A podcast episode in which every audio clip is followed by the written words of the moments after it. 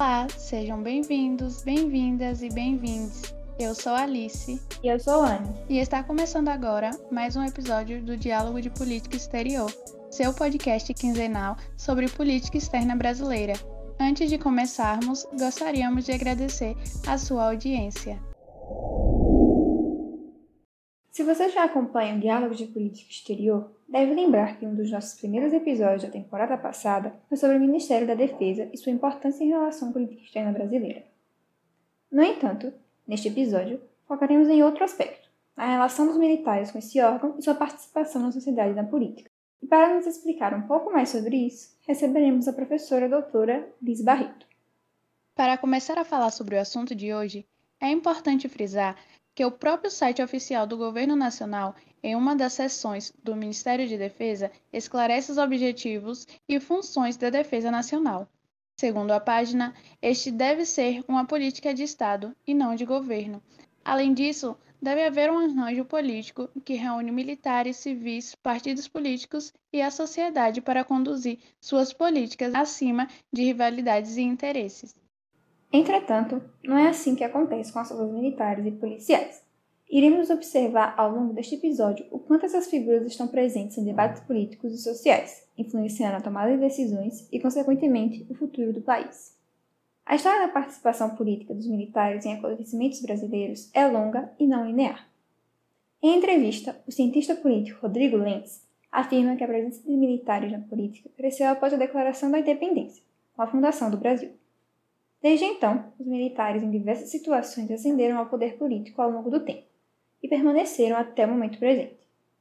A exemplo, temos o Duque de Caxias, que era um senador e também um comandante militar.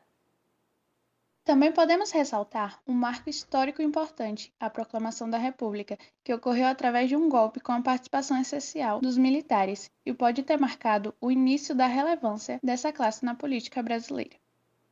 Ao longo da República, houve ainda o regime militar, instaurado em 1964 e que durou 21 anos. Segundo Rodrigo, mesmo com a redemocratização, os militares se faziam presente na política, mas de forma diferente, com funções mais estratégicas dentro do Estado brasileiro. Na contemporaneidade, continuamos observando uma grande participação dessas forças, como ocorreu nas eleições de 2022 e com as manifestações golpistas. Segundo Ana Penido, Suzelei Calil e Milton Tubino, em textos para o Observatório de Defesa e Soberania, o Ministério da Defesa sempre foi majoritariamente composto por figuras militares, estando civis em minoria. Mesmo com civis ocupando a posição de ministro, estes eram considerados defensores dos interesses das Forças Armadas, e não autoridades civis externas. Essa grande ocupação do Ministério, conforme os mesmos autores, se deve ao grande capital político e prestígio que as Forças Armadas possuem, além de uma boa organização e clareza nos interesses a serem defendidos, superando pelas organizações, como os próprios partidos políticos. Até mesmo nos primeiros governos Lula, houve uma boa coexistência com as Forças Armadas. Na tese de doutorado da nossa entrevistada, Liz afirma que houve algumas continuidades em relação ao governo de Fernando Henrique Cardoso, como, abre aspas, a manutenção das concessões realizadas aos membros das forças o que garantiu a excepcionalidade em relação aos demais funcionários públicos e manteve os benefícios jurídicos do estado ministerial dos comandantes. Fecha aspas. No governo de Dilma Rousseff, segundo o dossiê da Tricontinental, a relação foi mais conflituosa, pela passagem da ex-presidenta na luta contra a ditadura militar, em seu governo, eles foram contra a aprovação da Comissão Nacional da Verdade, que visava a justiça pelos crimes cometidos no período ditatorial. Com o governo de Jair Bolsonaro, pode-se dizer que houve uma intensificação desse militarismo, e um dos motivos é que o próprio ex-presidente é capitão reformado, além do seu vice, Hamilton Mourão, ser um general. Assim, desde o início da campanha, era perceptível que a participação dos militares e seus interesses seriam bastante presentes na administração Bolsonaro. Podemos observar a seguir um exemplo no discurso que o ex-presidente realizou em seu primeiro ano de governo. Acredito nos senhores e os senhores acreditam no Brasil. Os senhores são os responsáveis, como os nossos antepassados o foram também, pela garantia da democracia e da liberdade. Por momentos que beiram a tragédia ou que beiraram a tragédia em nosso país, as Forças Armadas sempre se fizeram presentes. O aumento de militares dentro da política pode ser destacado através de uma portaria publicada logo nos primeiros meses do governo, a qual reorganizou a hierarquia no Ministério de Defesa, apresentando que entre civis e militares da ativa do mesmo nível, o militar teria precedência. Em outros decretos, ao longo dos anos, o presidente aumentou as possibilidades de militares atuarem fora da carreira. Facilitou a contratação de militares inativos para atividades civis da administração pública federal, além de transformar cargos de natureza civil em militar. Já em 2022, foi aberto um processo para compreender o motivo do aumento de salários de militares aliados ao ex-presidente Bolsonaro, ocorrido em 2020.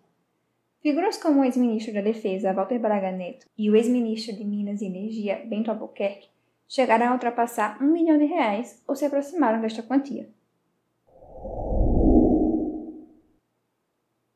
Eles poderiam alterar nome de candidatos, tirar voto de um, transferir para outro.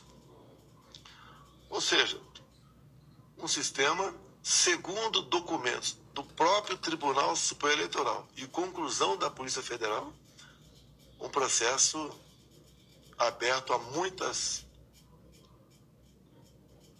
maneiras de se alterar o processo de votação. Desde 2020, Bolsonaro teceu declarações controversas como a que acabamos de escutar, duvidando da segurança das urnas eletrônicas. Nesse caso em específico, o ex-presidente falava sobre uma suposta invasão de hackers no sistema eleitoral. Em 2022, esses discursos aumentaram e repercutiram internacionalmente pelas tensões em volta das eleições, o ministro da Defesa da época, general Paulo Sérgio Nogueira de Oliveira, durante a audiência na Comissão de Relações Exteriores e Defesa Nacional da Câmara, foi questionado se as equipes de inteligência das Forças Armadas estavam monitorando grupos armados ou pessoas mal intencionadas que poderiam tentar interferir e tirar a paz no processo eleitoral. A resposta do ministro foi que o órgão não estaria preocupado com a possível ação violenta de grupos contrários ao processo eleitoral brasileiro, como ocorreu na invasão do Capitólio nos Estados Unidos, que não via risco de atos violentos após as eleições de outubro de 2022. Alguns deputados do Partido Democrata Estadunidense já haviam demonstrado preocupação com a temática e por isso pediram a investigação para apurar se as Forças Armadas estariam intervindo de alguma forma nas eleições. O pedido foi feito através da emenda 839, que está inserida na proposta de lei orçamentária para o ano fiscal de 2023. Esse documento cita alguns pontos a serem analisados, como interferência na contagem de votos, manipulação para tentar reverter o resultado e participação em campanhas de desinformação para questionar o sistema eleitoral e os resultados por meio de protestos, redes sociais ou outros meios de comunicação. Caso a resposta do processo demonstrasse alguma irregularidade, o Brasil poderia perder a assistência de segurança que os Estados Unidos oferecem a países que sofrem golpe de Estado ou ataques à democracia, algo temido pelo perigo de perder a condição de aliado extra-OTAN adquirida em 2019. Assim, por meio de nota, o Ministério da Defesa negou o motivo da investigação e lembrou da participação do órgão militar na Comissão de Transparência das Eleições por convite do Tribunal Superior Eleitoral, em que diversos membros fizeram questionamentos e sugeriram propostas que supostamente melhorariam a transparência das eleições. Entretanto, segundo reportagem do periódico Folha de São Paulo, membros das Forças Armadas agiram para causar e manter suspeitas sobre o sistema eleitoral brasileiro. Conforme o jornal, que teve acesso a documentos do Ministério de Defesa e o TSE Via Lei de Acesso à Informação, os militares passaram 25 anos em silêncio e apenas começaram os questionamentos durante o governo Bolsonaro, principalmente no ano eleitoral. Começaram a produzir os elementos necessários para seus apoiadores continuarem com os ataques e a disseminação de desinformação. Os acampamentos em frente a quartéis e a afirmação constante de que haveria um terceiro turno pelos apoiadores do antigo governo foram endossadas pela família Bolsonaro, mesmo antes de sair o resultado final das eleições. Ainda, logo após as eleições, diversas rodovias foram bloqueadas em atos antidemocráticos por todo o país, enquanto apoiadores do ex-presidente pediam por intervenção militar, o que demonstra o quão forte é a inserção do militarismo na sociedade, que também é exemplificado pelo debate armamentista. Além disso, houve alegações de que fraudes foram cometidas e até o pedido de que as Forças Armadas verificassem a veracidade dos resultados. Mas o relatório apenas constatou a funcionalidade e segurança das urnas eletrônicas, assim como todos os outros órgãos que realizaram a inspeção. Após as manifestações golpistas que ocorreram principalmente em Brasília no dia 8 de janeiro de 2023, Lula deu uma entrevista exclusiva em que frisou o dever principal das Forças Armadas. E a outra coisa que eu quero conversar é o seguinte: é não politizar as Forças Armadas. Ou despolitizar. É despolitizar. Eu não politizar, que eu digo é o seguinte: é preciso que os comandantes assumam a responsabilidade de dizer o soldado, o coronel, o sargento, o tenente, o general, ele tem direito de voto, ele tem direito de escolher quem ele quiser para votar. Agora, como ele é um cargo de carreira, ele defende o Estado brasileiro, ele não é exército do Lula, não é do Bolsonaro, não foi do Collor, não foi do Fernando Henrique Cardoso, a Suprema Corte não é do Lula. Sabe, essa, essas instituições que dão garantia a esse país não precisa ter partido, não precisa ter candidato. Eles têm que defender o Estado brasileiro e defender a Constituição. Sua fala é uma reafirmação do que deveria ser o dever desses órgãos, segundo o próprio site do governo citado aqui anteriormente. Agora parece estar em curso uma formulação do Ministério de Defesa e nas Forças Armadas, pois a facilidade com que foram realizados os atentados demonstraram certa fraqueza das instituições e forte comprometimento com o governo anterior, que possuía maior caráter militarista. Isso se comprova pela exoneração do general Júlio César de Arruda, que ocupava o cargo de comandante do Exército. Contudo, as substituições não devem parar por aí, já que o presidente e sua equipe afirmaram algumas vezes que as invasões ao Palácio do Planalto, Congresso e Supremo Tribunal Federal foram facilitadas pela demora no desmonte dos acampamentos, entre outros fatores, o que gerou certa desconfiança. Algo que pode gerar dificuldades na punição de militares e políticos que participaram dos atos golpistas é o veto do ex-presidente sobre alguns trechos da Lei dos Crimes contra o Estado Democrático de Direito, a Lei 14.197-21. Este novo regulamento substitui a Lei de Segurança Nacional, uma herança da ditadura militar, e entrou em vigor no ano de 2021, quando Bolsonaro proferiu diversas declarações golpistas. Entretanto, o ex-presidente rejeitou algumas seções da lei para poupar militares, políticos e propagadores de fake news. Mas esses vetos ainda serão analisados pelo Congresso. Assim, conclui-se que já existia uma militarização da política anteriormente, que se fortificou desde os protestos de 2013, mas que ganhou ainda mais força com a eleição de um militar reformado para o cargo de presidente. Isso se comprova, segundo dados da Tricontinental, pelo aumento de militares em cargos no Executivo, Legislativo e Judiciário, sendo que entre 2010 e 2020, mais de 25 mil militares e policiais concorreram a cargos, sendo que 87% se candidataram por partidos de direita. Observando mais especificamente as Forças Armadas, constata-se que cerca de 92% do total de candidaturas pertencem a partidos de direita. Além disso, a ocupação de posições também nas lideranças de empresas estatais, como a Petrobras. O novo governo Lula fica então com a responsabilidade de construir uma nova política de defesa junto ao Ministério e às Forças Armadas, que consiga trazer de volta o real significado e função dos militares, segundo a Constituição. Para conversar com a gente hoje, receberemos a professora Liz Barreto. Liz é doutora em Ciência Política pelo Programa de Pós-Graduação em Ciência Política da Universidade Federal de São Carlos e pelo Instituto de Ciências Sociais da Universidade de Lisboa, mestre em Relações Internacionais pelo Programa de Pós-Graduação em Relações Internacionais Santiago Dantas, bacharel em Relações Internacionais pela Universidade Federal de Sergipe e possui interesses de pesquisa nas áreas de relações civis militares, política de defesa, presidencialismo e política externa brasileira. Liz, é um prazer ter a sua participação no nosso podcast. Seja muito bem-vinda. Gente, o prazer é meu de estar aqui. Muito obrigada mais uma vez pelo convite. Obrigada, Alice. Obrigada, Anne. Obrigada, Bárbara e Lívia, que eu sei que também acompanham o trabalho. Então, é um prazer muito grande.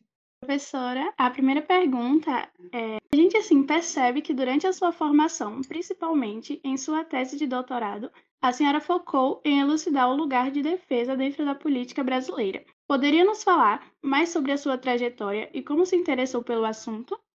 Então, essa essa é uma história hum, engraçada porque ela mistura um pouquinho de academia da universidade, né, com a minha vida pessoal.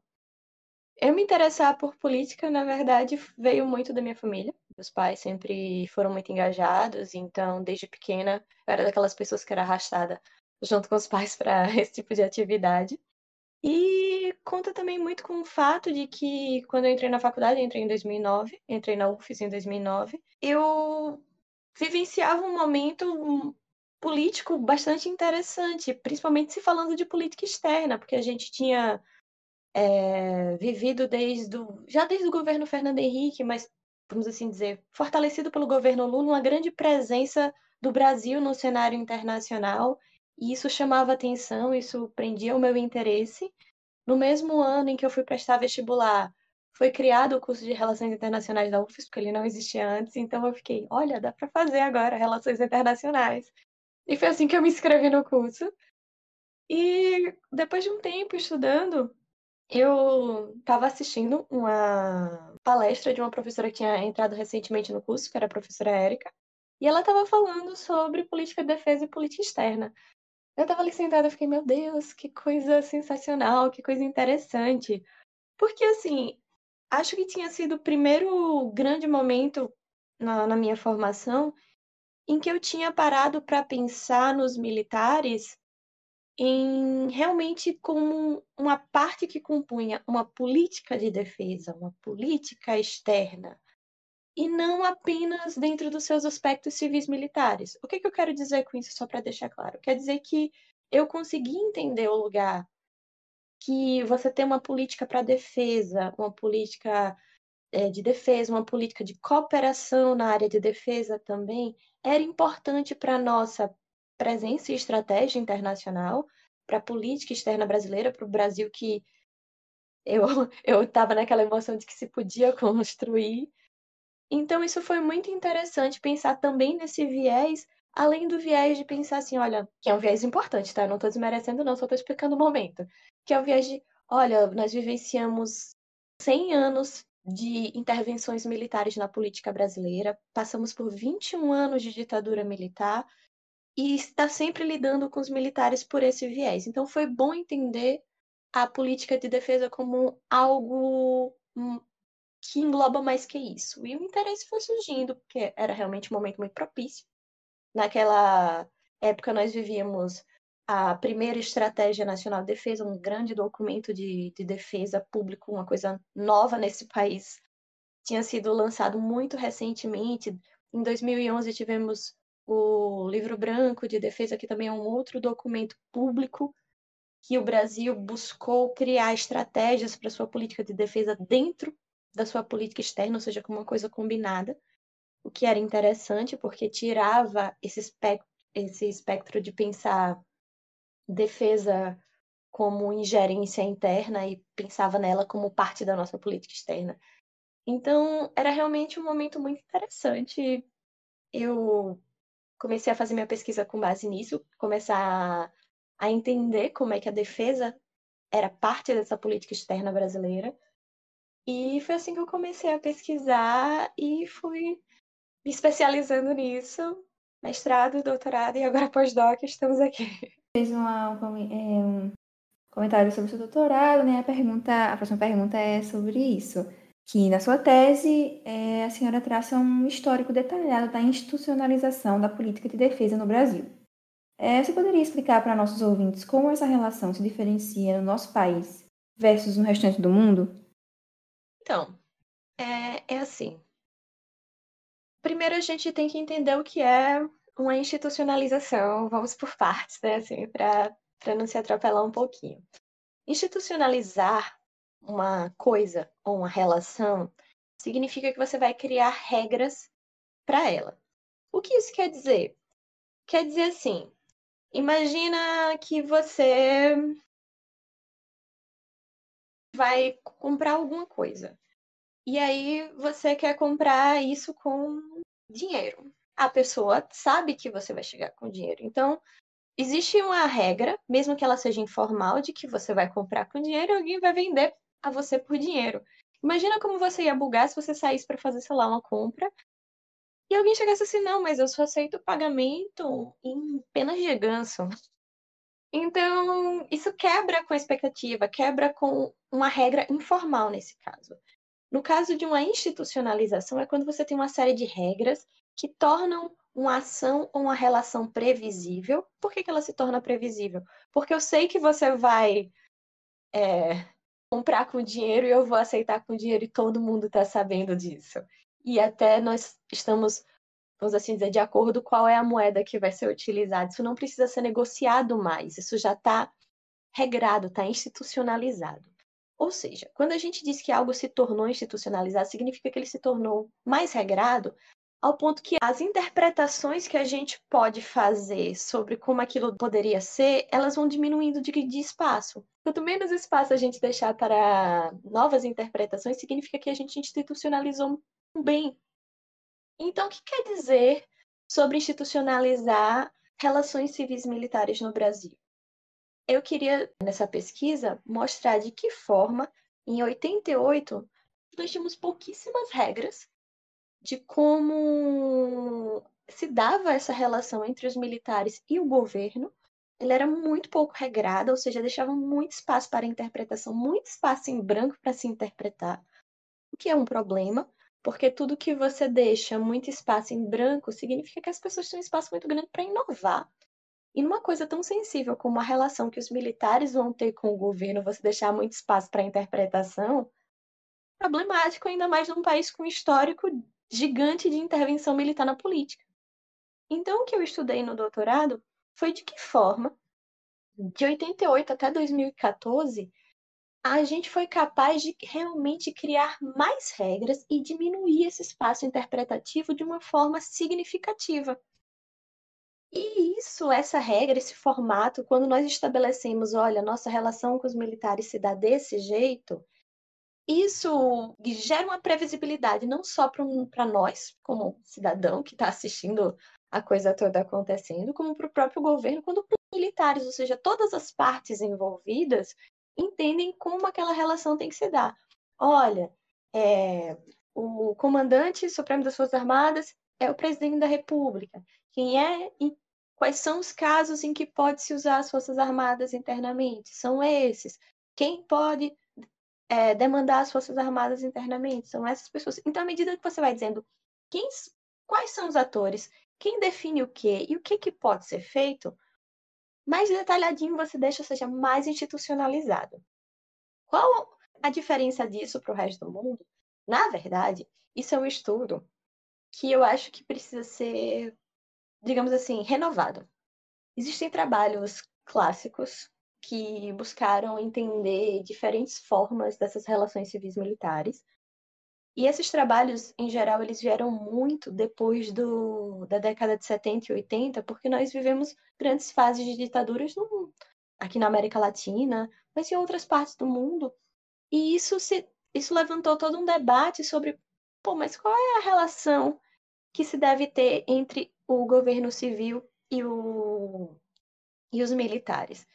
E aí nós temos algumas hipóteses de como isso poderia se dar. Tem o trabalho de Huntington que apresenta algumas vertentes disso, que entende tanto um, um compreende tanto a ideia de apresentar o militar como uma parte em separado ou como militar participante. Ele defende mais um, um, um caso do que o outro, mas a questão é que ele apresenta as duas opções. Nós também temos é, outras formas de relação que elas não são consideradas democráticas. Por exemplo, quando você tem uma relação civil-militar em que o militar atue como um poder moderador, isso não é democrático. Então, hoje em dia, quando eu acho que a gente pensa em relação ao mundo, primeira coisa que a gente tem que pensar é assim, a gente está fazendo uma comparação em especial com o mundo democrático. Ninguém aqui está pensando em estabelecer relações civis militares que não sejam democráticas. Pelo menos assim eu estou supondo nesse podcast, porque a gente sabe que não é tão generalizado assim, mas pensando em relações civis militares democráticas, ou seja, em que você tem um governo civil eleito que é capaz de gerar políticas para as questões militares, eu penso que o Brasil está dando passos ainda nessa direção.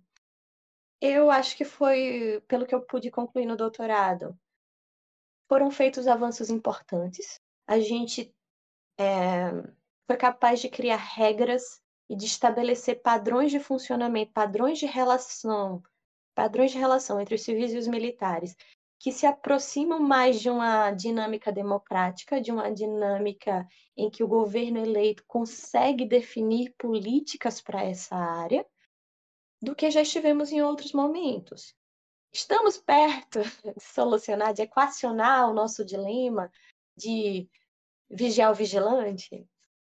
diria que estamos mais perto do que já estivemos, mas ainda há muito trabalho a ser feito. Então, eu penso que outras democracias, quando a gente observa em que essa questão de você ter uma subordinação clara dos militares aos civis não é nenhuma questão, é um dado, é, um, é algo dado. Esse ponto a gente ainda não alcançou. E quando eu comparo a gente com o mundo, com o mundo democrático, eu penso nesses países e fico pensando, nossa, Quanto tempo será que vai levar para a gente chegar nesse ponto em que se torne impensável que a nossa cultura democrática, que a nossa cultura de um relacionamento civil-militar seja de fato enraizada democrático ao ponto de você não estar tá assistindo as coisas que a gente está assistindo agora, de, de, uma resistência muito mais. não O que a gente vê agora, a gente não pode dizer que é são casos isolados é, de insubordinação ou de resistência por parte dos militares em relação ao governo civil. Só que é aquela coisa. Essa é a, essa é a vantagem de estudar história. Comparativamente, se a gente comparar com o ponto que a gente estava em 88, para observar hoje em dia o nosso avanço em termos de estabelecer um mínimo de regra é visível, é importante e, sinceramente, eu acho que é o que está segurando o barco agora, nesse, nesses últimos meses de tanta instabilidade da relação entre. dentro do próprio governo civil e na relação desses com, com os militares. Professora Liz, muito obrigada por compartilhar e explicar essas questões sobre o tema. Mas partindo para a terceira pergunta, sabemos que na América Latina, em um panorama geral, vemos esse movimento de politizar a figura do militar. A exemplo, o caudilismo, a ditadura militar brasileira, entre outros exemplos. Como acredita que isso influencia a construção da imagem internacional brasileira? Essa é uma pergunta um pouco difícil e eu pensei em várias formas de respondê-la e até agora eu não estou segura de que essa é a melhor, mas vamos lá. O militar, a, a história de politizar o militar no caso brasileiro em especial, ela não é uma novidade. Na verdade, essa é uma, um século nós temos com isso. Quem escreveu muito bem sobre isso foi o Alfred Stepan, em um livro que ele lançou na década de 70, ou seja, isso, isso é bem antigo, isso, isso é um, infelizmente é uma parte da nossa cultura que segue se repetindo, essa coisa de politizar a figura do militar e trazê-la para a política. E tem até um texto que foi escrito para o Eris, eu acho que em 2020, em que o texto, se eu não me engano, se chama ah, Hábitos que se recusam a morrer, porque isso é um hábito, infelizmente, não só do Brasil, mas a gente vê em outros países da América Latina, de trazer o militar para a política. De onde é que vem essa história de trazer o militar para a política, pelo menos no caso do Brasil? E aí a gente vai voltar para o Império. Na verdade, a gente vai voltar para a colônia para tentar explicar. Ó, gente, quando quando Portugal resolveu colonizar o Brasil, invadir e colonizar o Brasil, é, Portugal não tinha condições de impor um Estado na definição clássica de Estado, como aquele que tem o um monopólio legítimo sobre o uso da força em determinado território. Significa que Portugal não tinha forças armadas o suficiente para estabelecer o uso da força dentro do território. Por isso que ele precisou dividir o território. É, e em cada uma dessas partes, as elites locais, os grupos locais com poder, estabeleceram, é, bote muitas aspas nisso, exércitos locais que depois se tornaram as polícias militares. Durante o Império, com, com a vinda da família real, com o crescimento da influência da, da família real portuguesa aqui no, no estabelecimento prático das políticas, se estabelece o poder moderador do imperador. Veja, não é um poder moderador das Forças Armadas, é um poder moderador do imperador. E qual era a força que. Qual era, qual era o agente dessa força moderadora do imperador? Eram as Forças Armadas.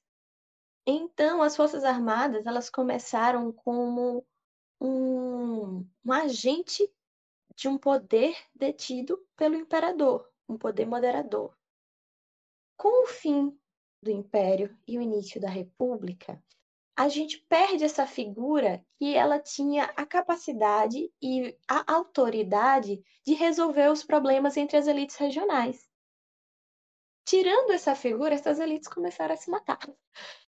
E, e, esses conflitos não existiam regras políticas bem estabelecidas o suficiente, ou seja, institucionalizadas o suficiente, para resolver esses problemas. E quando eles não conseguiam se resolver entre eles, qual era a forma que eles encontraram de resolver? Vou ali convencer aquele ator que era acostumado a resolver o problema, aí ele veio resolver o problema a meu favor. Então, as próprias elites civis começaram a trazer a figura do militar para a política como se eles fossem aqueles que tivessem que resolver. Esse já era um pensamento que existia dentro da, ai, do, dos grupos militares. Isso não era uma coisa nova, mas isso fortaleceu, é aquela coisa. Um padrão, uma regra se torna mais forte à medida que você vai repetindo tanto ela que ela automatiza. Então, aquela ideia foi crescendo dentro dos grupos militares que eles tinham sim o direito de estar ali intervindo, de estar decidindo.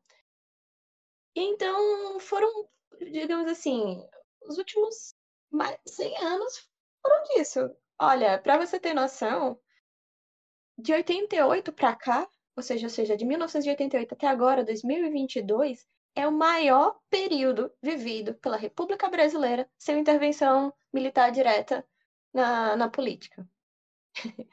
então, você imagine que nos, no, de 1889, quando foi a proclamação da República, até 88, foi muita intervenção, uma atrás da outra. Então, isso de politizar o, o militar no Brasil, para mim, o que eu vejo isso acontecendo hoje em dia é uma repetição de uma elite política que ainda acha que quando a, a solução política dos problemas dela não se dá dentro de um palco político, porque ele não gosta do resultado que o palco político deu para ele, ele chama um ator que ele acha que, se, que vai funcionar como um, um juiz, como aquele que vai definir se é justo ou não. Só que a regra não é essa. Então, eu não vejo esse movimento como novo. Você me perguntou o que, que eu acho isso, como eu acredito que isso influencia na construção da imagem internacional brasileira. Eu acho prejudicial, sinceramente, mostra o quão nossa democracia ainda é frágil, porque, na verdade, mostra a força e a fraqueza dela. Por que, que eu digo força e fraqueza? Deixa eu me corrigir aqui é força num ponto em que a nossa democracia está passando por um momento tão tenso agora, tão que testou todas as nossas instituições e muitas delas balançaram, mas não caíram. Isso fortalece, isso fortalece porque mostra que mesmo em momentos críticos as instituições que foram criadas a partir de 88, elas conseguiram estar arraigadas o suficiente para aguentar o terremoto político que a gente viveu e ainda está vivendo. Mas eu, pelo menos, sinto que está, ah, está diminuindo. Mas eu sinto que é ruim porque, ao mesmo tempo, mostra o quão nossa democracia é jovem e que ainda sofre de uma série de problemas que não foram equacionados. A nossa. Quando eu vou falar fora do Brasil, para as pessoas é estranho que eu tenha que explicar que o governo civil conquistou algum direito de definir políticas para os militares, porque para eles, é tipo assim, mas isso não é óbvio? Numa democracia, o governo civil não tem direito de fazer isso? É óbvio num país onde, onde isso está bem estabelecido. Aqui no Brasil, a gente ainda está falando de, de construir essa capacidade do poder civil de definir políticas para os militares. Então, é assim, mostra o quão nós, nós ainda não solucionamos um problema tão sério e tão grave quanto esse. Acho que negativamente influencia desse jeito.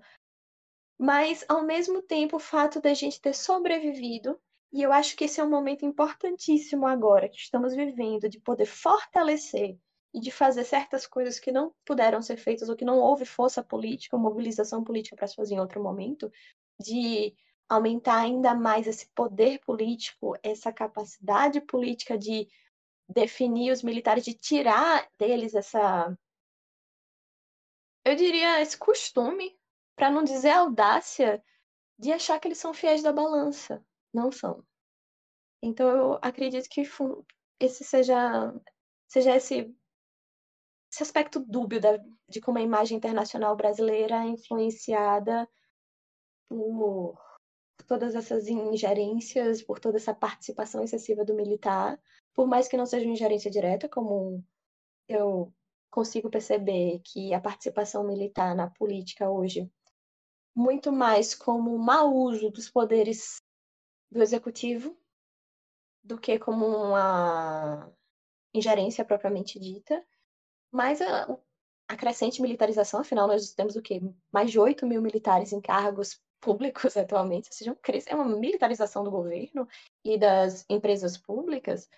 Isso é problemático, isso mostra, sim, ainda a nossa grande fragilidade, mas também mostra que Apesar de tudo isso, a gente conseguiu criar instituições que sobreviveram à balança e que eu espero que saiam dessa fortalecidas. Falou sobre é, como os militares são colocados para, enfim, solucionar, entre aspas, é, alguns problemas. E a gente viu que depois das eleições houve esse movimento de endolso aos movimentos antidemocráticos que estavam e estão acontecendo ainda, né? Por parte dos militares e do próprio Ministério da Defesa. Ainda assim, Fora as parcelas mais radicais da sociedade, uma grande parte da população não fez coro a tais prerrogativas. É, você acredita que estamos em um momento de redefinição em relação ao poder social das figuras autoritárias na política? Então, sim, eu acredito que estamos num momento de redefinição. Só que é aquela coisa. Eu não sei se vocês já ouviram falar de um termo chamado conjuntura crítica. Conjuntura crítica é um termo em que a, uma das definições que eu mais gosto entende a conjuntura crítica como um momento com uma grande possibilidade de mudança. É como se fosse uma janela de oportunidade, certo? Se abre uma oportunidade. Se essa oportunidade vai ser usada para fazer uma redefinição, aí depende muito dos atores, mas eu acredito que a janela está aberta. Eu entendo assim, é um momento político em que as coisas foram tão mexidas que abrem um espaço para uma redefinição maior do que nós tivemos em outros momentos. Porque às vezes, quando as coisas estão muito tranquilas e estáticas, as mudanças tendem a ser incrementais, que nem aconteceu de 88 a 2014. Criou uma lei ali, uma lei aqui, e aí no balanço desses 26 anos do que eu pesquisei durante o doutorado, se fez uma grande mudança incremental. Mas a gente vive um momento em que permite uma mudança, talvez de uma forma um pouco mais. Não precisa ser abrupta, mas vamos assim dizer, num espaço de tempo mais restrito. E essa é uma grande vantagem. Eu acredito que esse seja um momento importante para se pensar em rever certas coisas. Por exemplo, eu vou citar dois pontos aqui que eu acho que fazem sentido. O primeiro é do Ministério da Defesa. O Ministério da Defesa passou desde o governo Temer até agora com um ministro militar. Gente, quando o Ministério da Defesa foi criado, ele foi criado para se ter uma figura civil decidindo sobre políticas de defesa. Ou seja, para você ter uma parte do governo, não era para ser um, um, digamos assim, um membro daquela corporação ali. Então, a, a chegada dos militares ao, ao Ministério da Defesa, ao cargo do ministro da Defesa, isso já é um problema que precisa ser revisto. Outra coisa foi que já existia uma militarização dentro do Ministério da Defesa e ela cresceu. Ou seja, não é que os cargos foram obrigatoriamente militarizados, agora só pode militar. Eles não, eles não chegaram a criar uma regra sobre isso, mas um crescimento, há uma participação muito forte dos militares na política, então é um momento de se repensar do tipo, que brecha gigantesca foi essa que foi criada que permitiu com que isso acontecesse? Isso é danoso, você tira os civis e você criou o Brasil criou uma estrutura civil gigante com capacidade de pensar defesa, porque isso não existia antigamente. Um dos problemas grandes lá em 88 para se debater a questão da, de políticas para a defesa no Brasil é que existiam poucos civis habilitados a fazer isso. O Brasil investiu e muito, e muito nisso. Existem pós-graduações, existiram graduações que eu não sei se ainda existem, focadas nessa parte das relações civis militares, na, na questão da defesa, na questão da política externa, em articulação dos dois. Você tem um monte de civil capaz de falar disso hoje em dia, porque você está mantendo isso dentro do próprio grupo militar. Ou seja, gerando mais corporativismo, políticas em que eles trabalham para eles mesmos e não pensando no projeto político do governo, que é o interessante. Porque é aquela coisa, a gente elege um governo com a política, essa política tem que se manifestar. Obviamente, a burocracia tem sua capacidade de resistência para evitar que as mudanças sejam feitas de forma abrupta e impensada, não, não é desse jeito também. Mas é, tem que ter um equilíbrio, você precisa sim da participação civil. Acho que, por exemplo, a criação de um cargo civil é, dentro do Ministério da Defesa seria essencial num momento como esse. Isso é uma proposta que existe, gente, desde o início da década de 90. E ela é barrada todas as vezes. Eu lembro quando Nelson Jobim foi na UFES em 2000, eu acho que no início de 2011, e ele falou da criação do cargo civil dentro do Ministério da Defesa. Estamos aqui 11 anos depois, e isso continua sendo algo que não foi criado, que é barrado. Então, tem que ser feitas. É... Eu acho que esse é o momento em que dá para se começar a fazer certas mudanças, que os impactos vão se apresentar daqui a alguns anos, que não são mudanças assim tão. com impactos talvez tão óbvios, mas a longo prazo pode ajudar a estabelecer uma cultura de defesa mais próxima do espectro civil e não apenas em decisões focadas dentro dos próprios militares.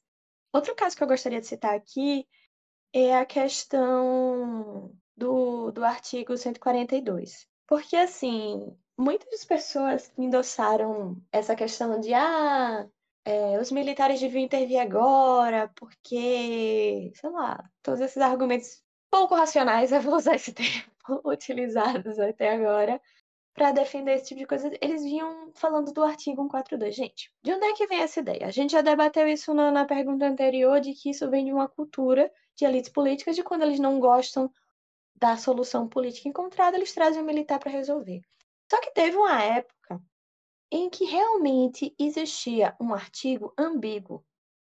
E essa época foi anterior à ditadura militar, que dizia assim que é, a ingerência basicamente do, dos militares na política, é, eles podiam, eles estariam subordinados ao governo dentro do limite da lei. Eu não vou saber dizer agora ao pé da letra o artigo, porque eu infelizmente não anotei ele aqui, mas era basicamente isso, dizia que era dentro do limite da lei. Ou seja, dentro do que, se eles entendessem que os políticos estavam fugindo do que era a lei, eles poderiam intervir. E vocês, todo o caos das intervenções militares, principalmente durante a República Velha ou durante a, ao período democrático de 45 até a ditadura, vem dessa regra absurda de que cabia a eles definir o que é estava ou não dentro do limite da lei. E sabe quem acabou com isso daí? Os próprios militares. Porque durante a ditadura eles não podiam ter a ideia de insubordinação. Imagine o presidente lá, o militar, com um outro militar subordinado a ele, dizendo que eles escapou do limite da lei. Então, quem acabou com essa coisa de você ter uma brecha na lei para questionamento político foram os próprios militares. E essa mudança se manteve em 88, porque a gente não tem nada que abra esse espaço. Quando o artigo 142 foi criado, ele foi criado com alguns probleminhas? Foi. Por quê? Porque ele dizia que o uso das Forças Armadas era permitido para garantia da lei e da ordem, e não definiu o que era lei e ordem. E isso gerou um problema ainda, eu acho que foi em 89, eu posso estar errada aqui na data, em que um juiz de primeira instância chamou os militares das Forças Armadas para agir em uma greve que resultou em três mortos. Então, isso fez com que se criassem regras complementares em que estipulassem quais eram os casos em que as Forças Armadas podiam ser ou não chamadas para agir. E, gente, greve não está nessa lista, posso te garantir. E nem mais um juiz de primeira instância pode decidir isso. São poucas as pessoas hoje, são poucos os atores políticos hoje que têm esse poder. Ou seja, foi limitado não só para evitar o abuso desse uso, dessa participação militar na política, como também para que quem fizesse o chamado pudesse ser responsabilizado. Quando você define quem os poucos atores, você tira o peso de você falar assim, ah, foi o governo. O governo, o governo é um monte de gente. Mas quando você diz foi o presidente da República, você responsabiliza ele. Então, essa brecha que as pessoas acreditavam que o artigo 142 é, trazia, ela realmente existiu, mas ela foi suprida, porque as leis complementares Desde a primeira lei complementar aprovada em 91 até a última, elas refinaram esses, esses limites, esse controle da coisa toda. Então, já temos uma, um arcabouço jurídico que não deixa mais esse espaço. Então, essas manifestações democráticas elas vêm de uma memória que não tem mais pé na realidade há pelo menos uns 30 anos. Então, eu vejo que sim, estamos indo para frente. É, acredito que dá para fazer mais, que estamos num momento que abre espaço para corrigir ainda mais coisas do que já foi corrigido, e espero que assim aconteça. Partindo para a nossa última pergunta desse episódio, nós sabemos que a saída para essa dinâmica militarista deve ser focada no trabalho de base e em mudanças lentas. Como a senhora acredita que essas devem ser conduzidas? Eu não vou eu tenho certeza que eu não vou saber citar todas, mas eu consigo pensar em algumas. Primeiro, eu acredito que a gente está vivendo um momento em que já nos mostra que precisa de um de uma política de ensino realmente democrática. E isso, isso é uma coisa meio louca, porque, assim, pelo menos a minha geração, eu nasci em 90, minha geração viveu toda na democracia, sabe? Então, a gente já tem uma série de questões democráticas incorporadas, mas às vezes a gente não associa essas questões à democracia. Então, eu acho que tanto para civis quanto para militares há uma necessidade de uma compreensão do que é a democracia, porque eu sei que tem muita fake news, mas eu acho que também tem um debate muito restrito à universidade sobre o que é democracia, quais os seus impactos como é que ela, quais são as diferentes facetas com as quais ela se apresenta no mundo, sabe? Porque a democracia pode ser entendida de várias formas. E então, porque assim, veja, eu sou uma pessoa que pode ser definida como institucionalista porque em meus estudos eu acredito que você pode criar regras que vão ajudar nesse ponto. Só que eu não sou uma institucionalista pura. Não adianta você criar regras se você não investe também numa coisa de ensino, numa parte cultural para acompanhar aquilo, porque tem que fazer sentido para as pessoas aquilo que elas estão sendo regradas a fazer. Então, tem que ter esse trabalho de você lidar tanto com os civis quanto os militares uma cultura democrática. Como também tem que se fazer um trabalho, continuar o trabalho que já é feito a nível governamental, de você continuar criando é, estabelecer um padrão de relação civis militares através de regras de conduta que sejam coerentes com o que se espera de um país democrático. Então, acho que deva ser por aí. Com certeza há uma série de outras coisas que podem ser feitas. Eu acredito que o governo acertou quando, lá nos anos 2000, mirou em formar uma população civil que é versada nesses temas. Eu acredito também que esses últimos anos, por mais caóticos que eles tenham sido, eles tiveram um ponto positivo de mostrar às pessoas a importância delas compreenderem o processo político brasileiro, quem define o quê, porque, olha, há, há seis, sete anos atrás, você não encontrava tanta gente que fazia tanta ideia quanto como funcionava as coisas dentro da Câmara dos Deputados, ou mesmo quem podia barrar, quem podia aprovar, quantos votos. Isso é uma coisa que se estabeleceu nos últimos anos por necessidade, que eu acho que foi até uma coisa positiva. Mas eu acho que isso não precisa ser uma coisa que que vai aparecer quando a gente precisa compreender. Isso já deveria existir. Por que, que não. Por que, que não fomenta ainda mais essa compreensão de como funciona o nosso sistema político?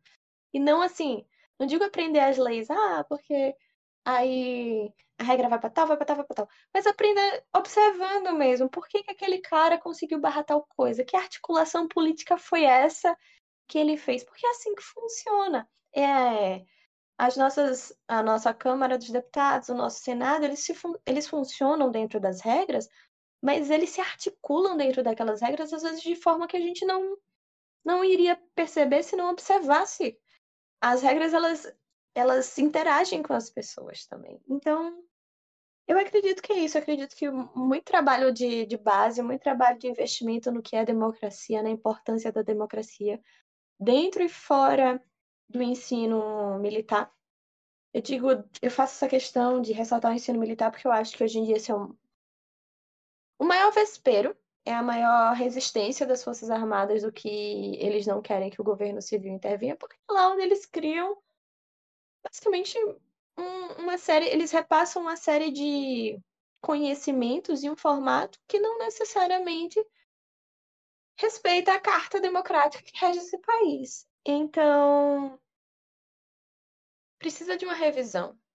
Ela não vai acontecer de uma vez. Eu acho que, por exemplo, esse é um ponto que, para mexer mesmo hoje em dia, vai dar uma confusão muito séria.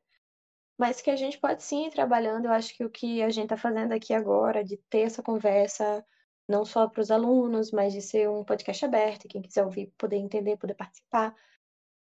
É, é assim. E deixo aqui e deixo aqui à disposição, aberta para quem quiser saber mais, quem quiser perguntar. Vou deixar.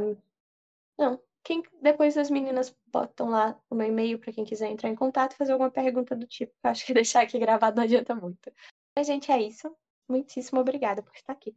É, é isso, é, a gente agradece muito é, a sua presença e eu particularmente fico muito feliz em ver as pessoas que saíram da UFS, né, construir uma carreira tão bonita e me sinto inspirada. Então, muito obrigada. Um abraço, gente. Obrigada. Então é isso. Chegamos ao fim de mais um Diálogo de Política Exterior. Esperamos que tenha gostado. Não deixe de conferir a descrição do episódio. Lá você poderá encontrar, além das indicações destacadas aqui, os outros produtos e redes do OPEX, além dos links do Instagram, Twitter e de inscrição nos informes semanais. Até a próxima!